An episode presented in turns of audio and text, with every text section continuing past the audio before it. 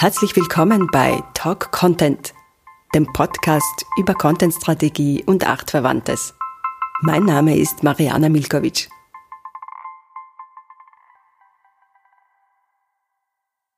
Hallo nochmal und herzlich willkommen bei Talk Content. Heute bei mir ist Erik Eggert und wir sprechen über Accessibility, also Barrierefreiheit im Internet.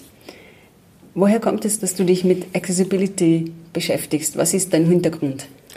Das ist, das ist eine ganz witzige Geschichte. Da kam irgendwie eins zum anderen. Also ich äh, habe im Prinzip angefangen mit, ähm, mit Semantik und HTML und Webtechnologien und dann später Microformats und dann bin ich äh, nach Wien gezogen und dachte, hey, wir müssen mal irgendwas machen, weil äh, ich bin ein Deutscher in Wien äh, und ich kenne niemanden und äh, ich weiß aber oder wusste damals, dass es eine große Technologie ähm, äh, affine Community gibt. Und dann habe ich den Webmontag organisiert und da habe ich dann den ähm, Shadi Abusara vom W3C getroffen und den Robert Lender und äh, bin dann immer weiter in die Barrierefreiheitsecke reingeraten, quasi, da konnte ich gar nichts für. Ähm, und irgendwann hat, hatte ich mich dann spezialisiert. W3C, was ist das? Das W3C ist das World Wide Web Konsortium. Äh, also das sind die, die die Standards für das Web machen, ähm, unter anderem HTML und CSS, also wie ähm, die Inhalte auf Websites kommen und wie die ausschauen, äh, aber auch äh, wie man Websites barrierefrei macht. Und äh, ich persönlich arbeite jetzt seit 2013 äh, fürs W3C, äh, erst direkt äh, über ein EU-Projekt und dann äh, jetzt über, eine, über ein Non-Profit mit dem Namen Nobility, ähm, die quasi die Hälfte von meiner Zeit ans W3C spenden. Und äh, da helfe ich, die äh, Inhalte für Barrierefreiheit besser zugänglich zu machen, damit die einfacher zu verstehen sind. Was ist Accessibility? Kann man das in ein, in ein paar Sätzen, Worten beschreiben? Also es gibt die, die breite Definition und die enge Definition, wie bei so vielen Sachen. Und die enge Definition ist im Prinzip Websites für Menschen mit Behinderungen benutzbar machen. Die breitere Definition ist, dass man halt, äh, dass man dadurch, dass man die Website ähm, besser benutzbar macht für, für Menschen mit Behinderung macht man sie besser benutzbar für alle. Ähm, man deckt aber auch technologisch zum Beispiel viele ähm, Edge Cases ab, äh, viele Sonderfälle ab. Also zum Beispiel, als das äh, iPhone erfunden wurde und dann hatten wir plötzlich ganz kleine Screens. Menschen, die sich mit Barrierefreiheit auseinandergesetzt haben, wussten schon, äh, wie sie damit umgehen und dass es da gewisse Einschränkungen gibt und wie man damit umgeht. Äh, also das kann technologisch ganz, ganz spannend sein. Und warum sind Websites nicht von vornherein barrierefrei? Das ist eine gute Frage. Meistens, weil jemand die Barrierefreiheit kaputt macht. Also grundsätzlich, wenn man HTML und CSS benutzt ähm, und nicht allzu viel Schabernack treibt, sind die Seiten barrierefrei und jeder kann die benutzen und sind technologieunabhängig. Die Sache ist, wenn dann JavaScript mit ins Spiel kommt und dann äh, dann gibt es Interaktionsmodelle, die dann einfach nicht mehr gut funktionieren. Äh, und ein anderer Bereich ist halt generell Design, ähm, also Farbkontraste zum Beispiel. Da muss man halt einfach darauf achten, dass man genug Kontrast hat, weil sonst äh, ist es schwer zu lesen, auch bei Sonneneinstrahlung und so. Also das ist, ist so, man macht es eher kaputt, als dass man dass es nicht von Anfang an barrierefrei also, ist. Zum Beispiel Sonneneinstrahlung, wenn sie auf einen ähm, Computerscreen fällt oder genau also was sind so die, was sind so die Fälle? Also kannst du das vielleicht veranschaulichen? Wo kommt Barrierefreiheit ins Spiel beim Benutzen einer Website? Genau, also für, für Menschen mit Behinderung, zum Beispiel wenn jemand äh, blind ist, dann benutzt er eine Vor Vorlesesoftware, einen sogenannten Screenreader. Und äh, der liest halt die Website vor, gibt aber auch Bedienungshilfen. Ich kann zum Beispiel von Überschrift zu Überschrift springen, äh, ich kann mir eine Liste mit Links ausgeben oder ich kann zum Beispiel sagen, was ist eigentlich der Hauptinhalt auf der Seite, bring mich da direkt hin und lies mir das direkt vor. Also ich komme zum Beispiel über äh, eine Suchmaschine auf eine Webseite und dann sage ich, ich interessiere mich gar nicht für die Navigation oder irgendwas, sondern ich möchte nur den Artikel lesen, dann kann ich das im Prinzip mit einem Screenreader sehr schnell machen. Dann gibt's motorische Behinderungen, das sind äh, dann andere Eingabemöglichkeiten. Zum Beispiel äh, gibt es sogenannte Switches. Das sind im Prinzip große Buttons. Und dann sieht man auf dem Bildschirm, dass, äh, dass quasi ein Fadenkreuz über den Bildschirm läuft. Und da, wo man dann hinklicken will oder eine Aktion machen will, da drückt man dann auf den Button. Ähm, und das ist für Menschen, die sehr eingeschränkt sind motorisch äh, und die da einfach andere zugänglich äh, ja, eine andere Zugänglichkeit brauchen. Äh, und dann betrifft es uns natürlich alle, wenn wir draußen sind und auf unsere Handys gucken und äh, es ist Sommer, wie jetzt gerade, ähm, und dann sieht man plötzlich nichts, weil, obwohl das Handy auf volle, äh, volle Lotte aufgedreht ist, ähm, der Bildschirm. Auch da können natürlich starke Kontraste dann helfen, dass man, dass man überhaupt eine Möglichkeit hat, irgendwas zu erkennen. Es gibt viele technologische Lösungen, die einem Barrierefreiheit ermöglichen. Bedenken Unternehmen wie WordPress zum Beispiel schon Barrierefreiheit? Also wenn ich jetzt äh, beschließe, auf WordPress mir eine, eine Website einzurichten oder einen Webshop und ich lade alle die, die Templates und so weiter runter, bin ich da schon automatisch barrierefrei, weil es der Hersteller, der Programmierer schon äh, ermöglicht? Oder muss ich da noch viel selber dazu tun? Also grundsätzlich gibt es zwei Sachen. Es gibt diesen technologischen Unterbau ähm, und äh, das ist was, was WordPress oder auch Drupal und andere CMS ziemlich gut machen. Ähm, das heißt, grundsätzlich ist es möglich, damit barrierefreie Seiten zu erstellen. Ähm, der Teufel liegt manchmal im Detail. Also zum Beispiel, wenn ich als jemand, der die Inhalte erstellt, ein Bild hochlade, da muss ich natürlich dafür sorgen, dass das Bild beschrieben ist, weil ein Mensch, der blind ist, der weiß nicht, was auf dem, auf dem Bild drauf ist. Das muss ich immer noch selber machen und das kann mir auch kein Computer abnehmen oder keine Technologie, weil soweit ist Bilderkennung halt noch nicht.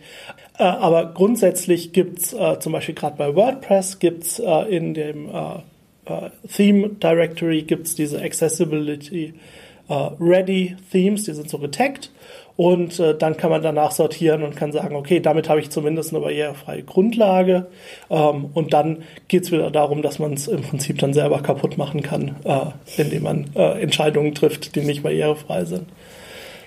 Was sind so die ersten Schritte, die man tun muss, um eine Website barrierefrei zu machen, wenn man schon eine betreibt? Das ist eine, eine ziemlich weitreichende Frage. Also das, das Wichtigste, finde ich immer, ist, sich mit den grundsätzlichen Prinzipien von Barrierefreiheit auseinanderzusetzen. Das ist Wahrnehmbarkeit, Bedienbarkeit, Verstehbarkeit was kein deutsches Wort ist, ähm, und Bedienbarkeit.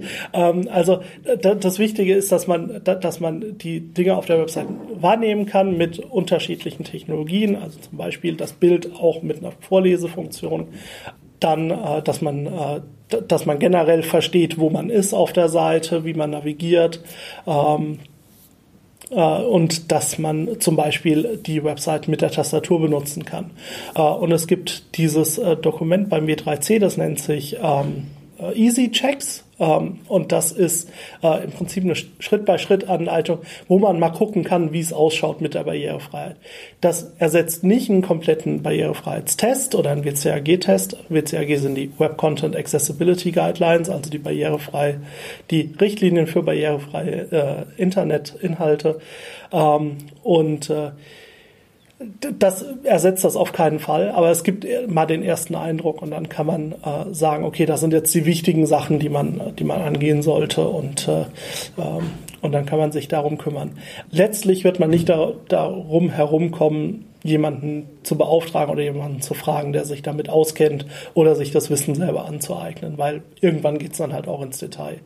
Dann betrifft es aber auch wiederum möglicherweise nur eine relativ kleine Anzahl an Menschen. Und dann ist die Frage, wie weit äh, man da gehen muss oder gehen sollte, weil das, ähm, das kommt dann letztlich auf die, auf die Website selber an, wie, äh, ja, wie die auch abgedatet wird und, und, und überhaupt, was da dahinter steckt. Also auf einem privaten Blog zum Beispiel ist man ja auch nicht verpflichtet, dann barrierefrei zu sein, kann aber trotzdem in die richtige Richtung sich bewegen.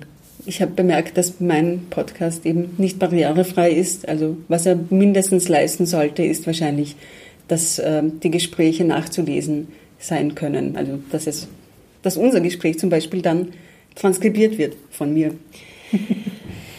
Ja, genau. Also das ist, äh, das ist tatsächlich, also Podcasts, gerade dadurch, dass das gerade so ein aufkommender Markt ist, bereitet uns das auch einiges an Kopfzerbrechen, weil tatsächlich diese Transkription oder im Videobereich halt Gebärdensprache, Untertitelung und so, das ist halt wirklich mit ja, das ist halt nicht technologisch mal einmal was gemacht und das überträgt sich dann auf alles, sondern man muss halt jeden einzelnen Inhalt dann transkribieren oder oder halt in ein anderes Format überführen. Und ähm, da gibt es mittlerweile technologische Lösungen, die da helfen. Ähm, also es gibt zum Beispiel äh, jetzt Transkriptionsprogramme, die mit Machine Learning, äh, das muss man natürlich immer sagen, ähm, die, die, das, äh, die, die da schon ziemlich gute Ergebnisse bringen, aber letztlich ist halt Pi mal Daumen immer für, für jede Minute Podcast mindestens eine bis zwei Minuten Transkriptionszeit halt nötig noch.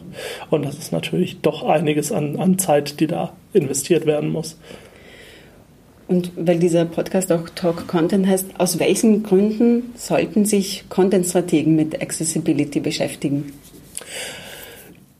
Für Content Strategy ist es äh, wichtig, äh, weil das so weitreichende Auswirkungen hat. Also zum Beispiel 15 Prozent aller äh, Menschen haben eine Behinderung äh, auf, auf der Welt. Das ist äh, je nach Land ein bisschen unterschiedlich, aber im Großen und Ganzen sind das 15 Prozent, die man natürlich erreichen möchte als jemand, der Content produziert. Die andere Sache ist es, dass äh, ohne die Content-Strategen es überhaupt nicht möglich ist, eine Seite barrierefrei zu machen, weil man ähm, Barrierefreiheit planen muss, weil man äh, die Inhalte entsprechend planen muss, weil man die Navigation entsprechend planen muss. Also diese ganzen Sachen greifen ineinander. Deswegen ist ein grundlegendes Verständnis von Barrierefreiheit unheimlich wichtig, gerade bei Content-Strategen. Äh, welche Unternehmen, also Medien oder Hochschulen oder, oder auch Firmen, sind deiner Meinung nach oder leben deiner Meinung nach Accessibility im Internet? Da gibt es ein paar und es, äh, und, und wird immer mehr, für die das wichtig ist. Äh, eine, eine Vorreiterrolle hat vor ein paar Jahren Apple übernommen, die extrem viel dafür machen. Also jedes iPhone hat, ein, hat nicht nur einen Screenreader, sondern kann auch, äh, hat verschiedene Profile für Farbenblindheit, was sieben Prozent aller Männer betrifft zum Beispiel. Die haben äh, Möglichkeiten, äh, mit Braille-Tastaturen das, das iPhone zu bedienen. Es gibt also hunderte Möglichkeiten. Und das ist alles nicht Mainstream, äh, dass man sagt, die machen das, weil das hilft jedem, sondern das sind spezialisierte Lösungen. Da sind die ganz weit vorne dran, aber Microsoft macht viel in dem Bereich. Die haben jetzt einen Screenreader auch in, in Windows integriert zum Beispiel. Äh, Google macht viel, dass die ganzen Applikationen barrierefrei sind, also zum Beispiel äh, Gmail und, und so weiter. Und da bewegt sich viel, also gerade bei den großen Firmen. Ähm, bei den kleinen Firmen ist da oft noch Nachholbedarf, äh, wobei man sagen muss, dass gerade auf so ähm, neuen Plattformen wie, äh, wie äh, iOS zum Beispiel, da ist halt viel auch so gebaut, dass, dass es mit relativ wenig Aufwand möglich ist, eine, eine App zum Beispiel barrierefrei zu machen.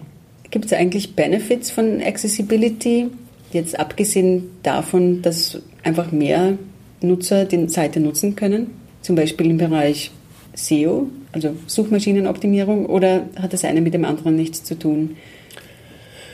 Ich, ich tue mich da immer ein bisschen schwer mit zu sagen, ähm, das hilft, äh, gerade weil zum Beispiel SEO so, ein, so, ein, so eine Voodoo-Sache ist, wo man eh nicht weiß, was da so wirklich abgeht.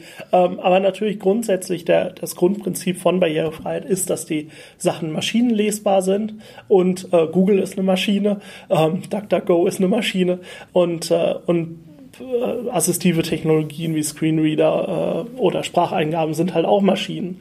Ähm, und zum Beispiel äh, kommt jetzt, ähm, kommen jetzt Webinhalte auch auf die, äh, auf die Apple Watch. Da gab es die große Ankündigung vor ein paar Wochen.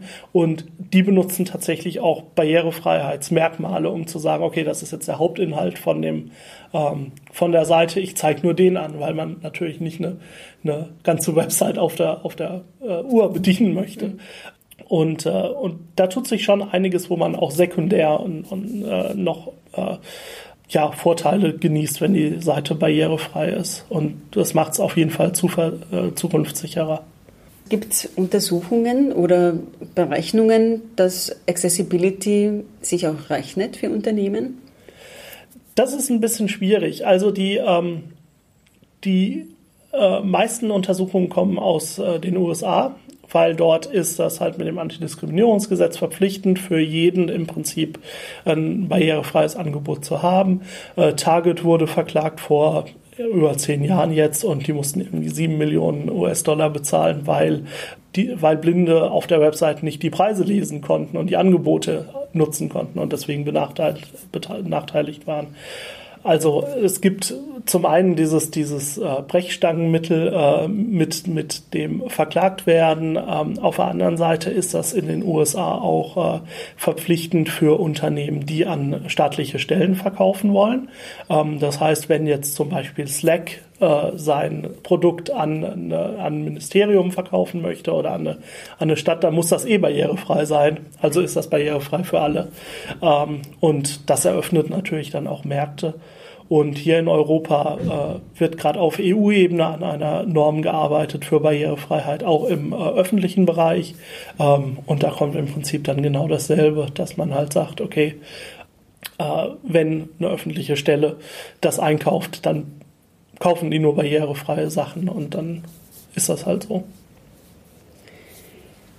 Welche Tools verwendest du oder würdest du empfehlen, um zu überprüfen, ob deine Website oder ob die Website barrierefrei ist?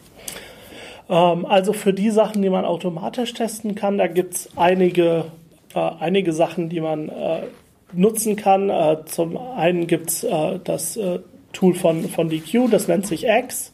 Ähm, was auch in äh, Google Chrome zum Beispiel eingebaut ist. Damit kann man so generelle Sachen nachgucken, also Bilder, die überhaupt keinen Alternativtext haben oder irgendwie schlecht verschachtelte ähm, Elemente auf der Seite, wo dann äh, einfach zum Beispiel auch die Tastaturbedienbarkeit dann nicht funktioniert. Ähm, solche Sachen kann man relativ gut überprüfen äh, mit, mit solchen Technologien. Äh, Tenon äh, ist, ein, ist eine andere Technologie, die äh, äh, oder ein anderes Produkt, das auch gut funktioniert. Da muss man einfach gucken, was, was einen am meisten anspricht. Ähm, grundsätzlich geht man davon aus, dass zwischen 40 und 60 Prozent aller Barrierefreiheitsprobleme äh, Maschinen erfassbar sind. Ähm, und der Rest muss halt äh, manuell geprüft werden durch jemanden, der ein Experte ist oder der das notwendige Wissen hat. Ähm, und das sind so Sachen wie Farbkontraste. Zum Beispiel, wenn man eine Schrift hat, die auf einem Hintergrundbild ist, dann gibt es kein Tool auf der Welt, das sagen kann, ja, das ist jetzt barrierefrei äh, in allen möglichen Bildschirmauflösungen und so, sondern da muss, muss ein Mensch sagen, ja, das passt, das passt. Und äh, das ist äh, teilweise eine Herausforderung. Ja, und dann gibt es so Sachen wie Bookmarklets und Browser-Plugins, wo man sich das schön auch anzeigen lassen kann, direkt auf der Seite. Wo ist kein Alternativtext, wo sind, äh, was sieht aus wie eine Überschrift, was ist aber gar keine Überschrift, solche Sachen. Also da gibt es ganz viele Tools und da gibt es beim W3C auch eine Tools-List, wo über 100 Tools drauf sind und man kann die filtern nach den, ähm, ja, nach den eigenen Anforderungen. Dankeschön für das Gespräch. Habe ich etwas Fragen vergessen oder haben wir die wichtigsten Punkte angerissen zumindest? Nee, ich glaube, das war, das war ein ziemlich guter Überblick und äh, äh ich hoffe, die Hörer nehmen auch was mit. Und äh, das, das wäre gut. Und äh, wenn es irgendwie Fragen gibt oder Hinweise, äh, äh ich bin im Internet zu finden unter YATIL äh, Yatil, das ist mein Handle und damit bin ich quasi überall. Und äh, wenn es Fragen gibt, dann äh, einfach fragen, auch zu den W3C-Sachen. Äh, ich versuche da immer, das an die richtigen Stellen weiterzuleiten. Danke vielmals und danke fürs Zuhören.